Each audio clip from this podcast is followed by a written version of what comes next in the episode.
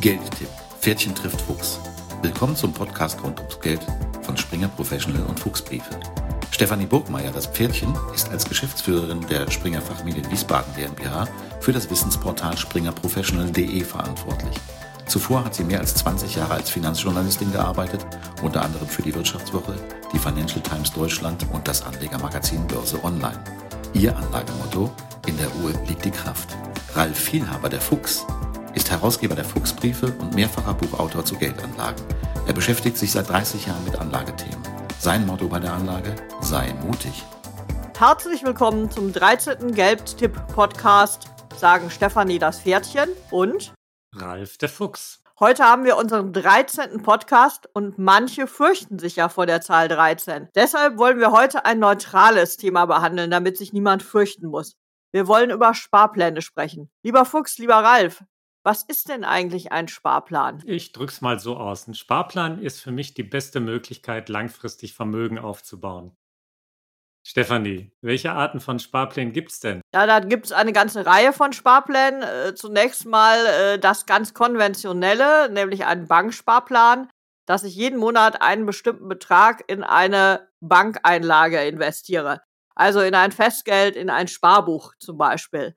Daneben äh, vergleichbar sind Riester-Sparpläne, wo ich in ein Riester-Produkt, also ein staatlich gefördertes Versicherungsprodukt in aller Regel investiere, kann auch ein Fondsprodukt sein oder auch der Bausparvertrag, wo ich auch jeden Monat eine bestimmte Summe anspare, um im Laufe meines Lebens das Recht zu haben, einen Baukredit abzurufen. Wir wollen heute aber mehr über die Wertpapiersparpläne äh, reden, nämlich die Sparpläne, die in Aktien, ETFs und Fonds investieren. Ralf, wenn wir auf diese Wertpapiersparpläne schauen, was sind denn da die Vorteile? Stefanie, ich finde erstmal, Sparpläne sind was für faule Anleger. Also für Anleger, die auch früh an das Studium der Kinder oder die Altersabsicherung ihres Ehepartners denken. Ich finde es einfach cool, du disziplinierst dich selbst. Das ist schon mal für viele wahrscheinlich der wichtigste Effekt. Du zahlst per Dauerauftrag eine feste Summe X zu einem zu bestimmten Termin ein, am besten jeden Monat. Und dann gibt es diesen Cost-Average-Effekt. Das heißt, du kaufst deine Wertpapiere zu einem langfristigen Durchschnittspreis ein. Das ist schon mal gut. Und du profitierst ja auch vom Zinseszinseffekt. Und der ist nur wirklich nicht zu unterschätzen. Also wenn man jetzt jeden Monat, sagen wir mal, 100 Euro zurücklegt in einen Wertpapiersparplan aus ETF beispielsweise, dann hast du nach zehn Jahren nach Adam Riese 12.000 Euro zurückgelegt, hast vielleicht eine das ist schon konservativ angenommen, eine Bruttorendite von 5%, dann sind daraus immerhin 15.500 Euro und ein paar zerquetschte geworden. Das finde ich schon mal nicht verkehrt. Stefanie, gibt es denn auch Nachteile von Sparplänen? Naja, Nachteile direkt würde ich nicht sagen. Äh, ich würde noch einen Vorteil ergänzen, nämlich die Sparpläne äh, sind flexibel, anders als zum Beispiel Bauverträge oder Riester-Sparpläne. Da kann ich nicht mal aussetzen. Ähm, das, also die Wertpapiersparpläne. Genau, die Wertpapiersparpläne erlauben das. Also das heißt, wenn es wirklich eng wird, ähm, äh, dann kann man sozusagen mal einen Betrag nicht überweisen. Allerdings sollte man sich mühen, das möglichst nicht zu tun. Weil das ist ja der ganze Trick, ähm, dass man eben, wie du schon beschrieben hast, regelmäßig spart sich diszipliniert, Stichwort Zwangssparen, also dass man eben äh, da die Verpflichtung. Ach, das klingt aber nicht das schön. Das klingt nicht schön, ja, aber ähm, es ist äh, für die Disziplin vielleicht manchmal äh, äh, nicht schlecht. Die Nachteile ähm, in meinen Augen äh, sind halt, dass ähm, ich es wirklich, äh, wie du gesagt hast, als Langfristinvestment sehen muss, dass ich eben auch schwache Börsenphasen zum Beispiel aushalten kann. Also mhm. jetzt zur Zeit ähm, ist es nicht die reine Freude, ähm, in Sparpläne zu investieren. Ich habe für eins meiner Patenkinder äh, just äh, kurz vor der äh, Krise einen Sparplan gestartet. Der sieht natürlich nicht so toll gerade aus. Da muss man einfach äh, Geduld haben und nicht äh, jetzt schnell weglaufen.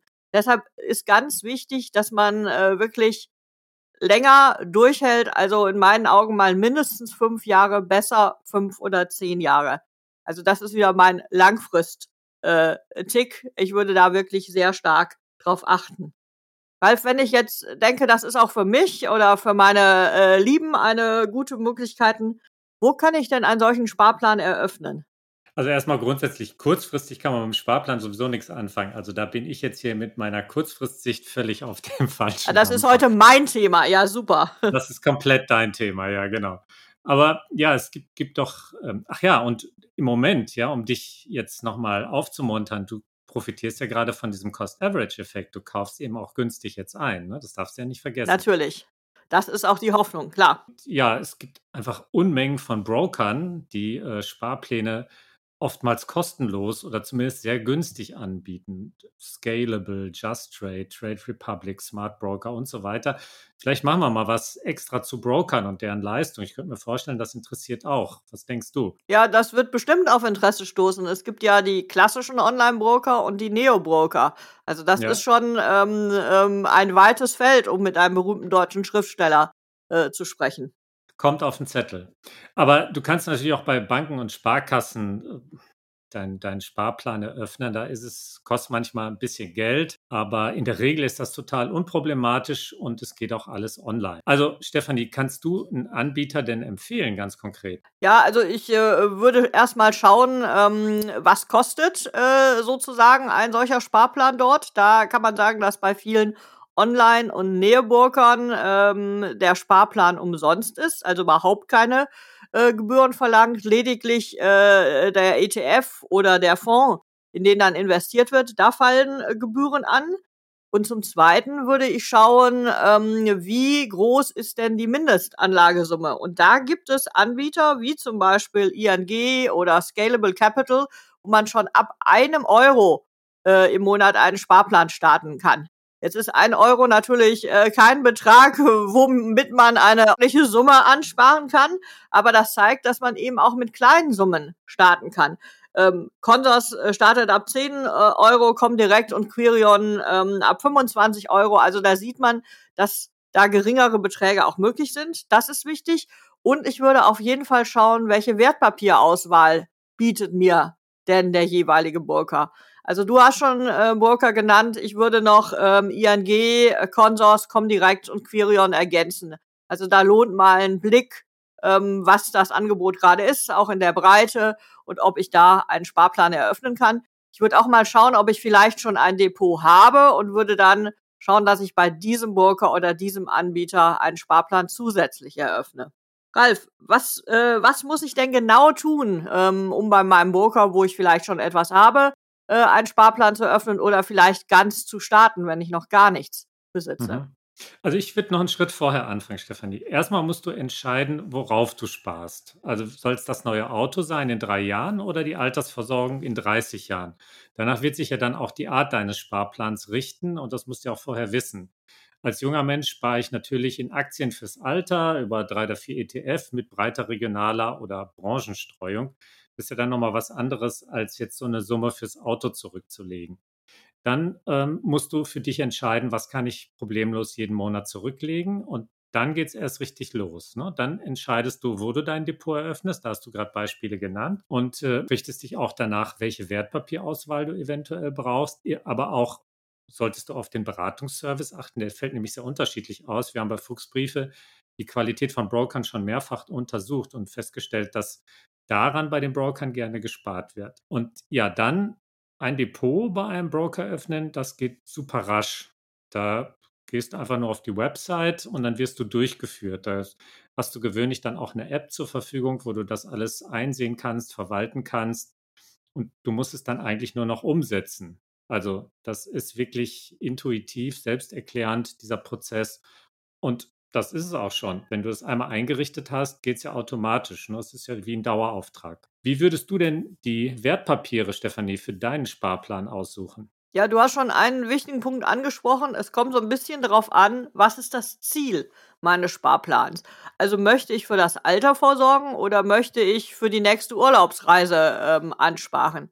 Ähm, und man kann sagen, je länger ähm, die Frist ist, die ich zur Verfügung habe, umso risikoreicher kann die Anlage sein. Das heißt jetzt für einen, äh, wenn ich für den Urlaub ähm, anspare, dann würde ich jetzt nicht ähm, äh, einen weltweiten Aktienfonds oder so etwas zurzeit äh, nehmen, sondern da würde ich schauen, dass ich äh, im Mischfondsbereich bleibe. Wenn ich dagegen langfristig, also fürs Alter vorspare, anspare, würde ich natürlich versuchen, entweder, äh, wenn ich nur eine kleine Summe sparen kann, kann einen breit gestreuten Fonds, der wirklich ähm, weltweit unterwegs ist, der einen Schwerpunkt in Aktien hat, ähm, zu nehmen. Oder aber, wenn ich mehr Geld zur Verfügung habe, würde ich in die verschiedenen Regionen, wo ich Entwicklungspotenzial äh, sehe. Und da kann ich nochmal auf unseren Emerging Market äh, Podcast hinweisen. Also da würde ich schauen, dass ich einen Anteil von mindestens 30 Prozent im Emerging Markets Bereich ähm, investiere. So würde ich es zusammenstellen. Also auch beim Sparplan kann man ähnlich vorgehen, wie wenn man sein Depot zusammenstellt. Also auch ein Sparplan äh, kann man nach ähnlichen Kriterien aussuchen. Ralf, worauf würdest du denn sonst noch achten? Du ehrlich gesagt nicht so wahnsinnig viel. Also Depot und Sparplan, das sollte möglichst kostenlos oder mindestens kostengünstig sein. Du hast schon über die ETFs gesprochen, die sind kostengünstig, also das dann die, als die richtige Spar- oder Wertpapier Anlage, Wertpapierform für eine Langfristanlage. Und dann würde ich eben noch darauf achten, dass du einen Anbieter wählst mit einem soliden unternehmerischen Background. Also schau nach, wer dahinter steckt. Die haben alle die lustigsten Namen, du hast ein paar schon genannt. Aber wo sitzt wirklich die Gesellschaft? Ich würde dann immer darauf achten, dass, der, dass Deutschland auch der Sitz der Gesellschaft ist, falls es mal, worst case, zu irgendwelchen gerichtlichen Auseinandersetzungen kommen sollte.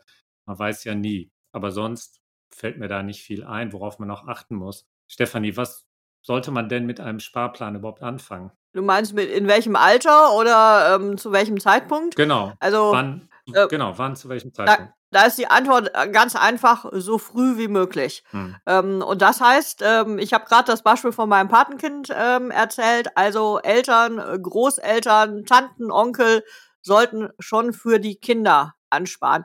Das hat natürlich auch so ein bisschen einen Aspekt der Finanzbildung, weil daran äh, kann man Kindern dann sehr gut erklären, wie Finanzmärkte funktionieren, was die Vor- und was die Nachteile sind.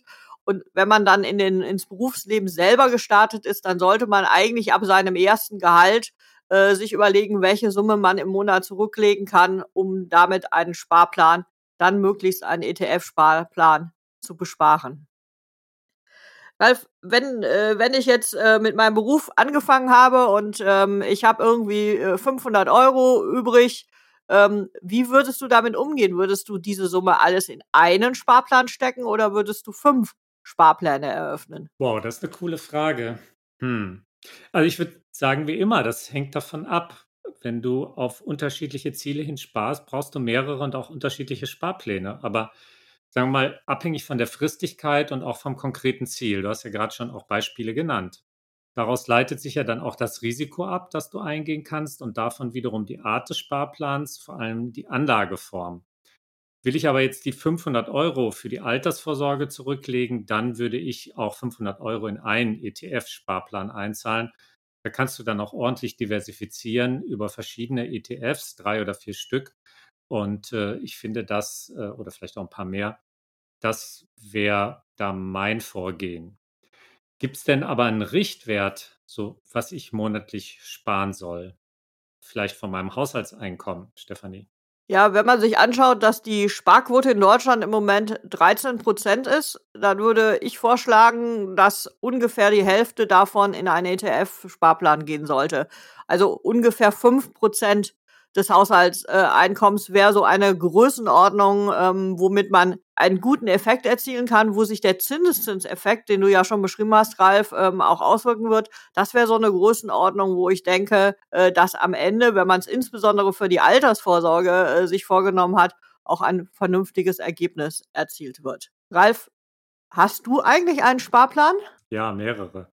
Ich brauchte da übrigens nochmal den Impuls von meinem Sohn. Ah, der ist in dem Bereich unterwegs und ich bin super zufrieden, dass ich das gemacht habe, Stefanie. Wie sieht es denn bei dir aus? Ja, du weißt, ich bin Langfristfan. Natürlich habe ich auch nicht nur einen, sondern mehrere Sparpläne. Einige, die ich auch schon ähm, mittlerweile seit 20 Jahren oder so bespare und äh, wo man oder wo ich doch äh, eine sehr gute Entwicklung gesehen habe. Mhm. Die Freude kommt noch. Die, genau. Irgendwann äh, werde ich es dann auch brauchen und von daher freue ich mich dann darüber. Ralf, hast du denn abseits äh, der Sparplane oder der Sparpläne noch einen Tipp für unsere Hörerinnen und Hörer? Im Moment läuft ja gerade die Jahresend-Rally. Das Weihnachtsgeschäft ist spätestens mit dem Black Friday letzte Woche losgegangen. Ich würde sagen, trotz aller Rezessionsangst, hoher Inflation, Konsumaktien wie Walmart, Best Buy, also dieser Elektroladen, auch Amazon, die zuletzt Federn gelassen haben, deswegen auch was günstiger sind, könnten kurzfristig eine gute Wette sein. Und was empfiehlst du, Stefanie? Ja, ich bin natürlich wie immer auf der Langfristperspektive. Und da ähm, ist mein Thema, was ich kommen sehe, äh, was auch schon begonnen hat, Umwelttechnologie. Wir werden den Klimawandel nur dann äh, beherrschen können, wenn wir technologische Entwicklungen haben. Und diese technologischen Entwicklungen voranzutreiben, glaube ich, sollte unser aller Anliegen sein. Dafür wird eine irre Menge Geld ähm, äh, verlangt und benötigt.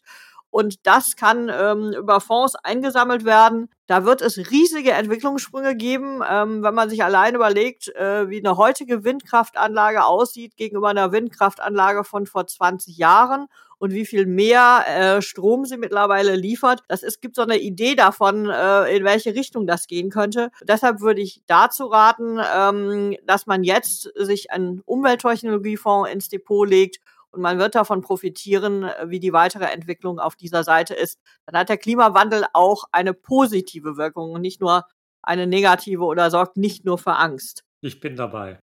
Gut, dann sind wir uns an der Stelle mal wieder einig. Wir dürfen Danke sagen, dass Sie uns zugehört haben. Wir möchten Sie aber nochmal darauf hinweisen, dass wir mittlerweile eine E-Mail-Adresse haben, wo Sie uns auch Themen schicken können. Und für das nächste Mal suchen wir die coolsten Börsensprüche. Wir möchten uns beim nächsten Podcast über Börsensprüche unterhalten. Deshalb die Bitte, schicken Sie uns doch Ihre Lieblingsbörsensprüche an Geldtipp-podcast at springernature.com. Wir freuen uns auf Ihre Anregungen und hoffen, dass wir uns bald wiederhören, sagen Stefanie das Pferdchen und Ralf der Fuchs. Das war Geldtipp. Pferdchen trifft Fuchs der Podcast rund ums Geld von Springer Professional und Fuchsbriefe. Hören Sie in 14 Tagen wieder rein, wenn es entweder heißt, in der Ruhe liegt die Kraft oder sei mutig.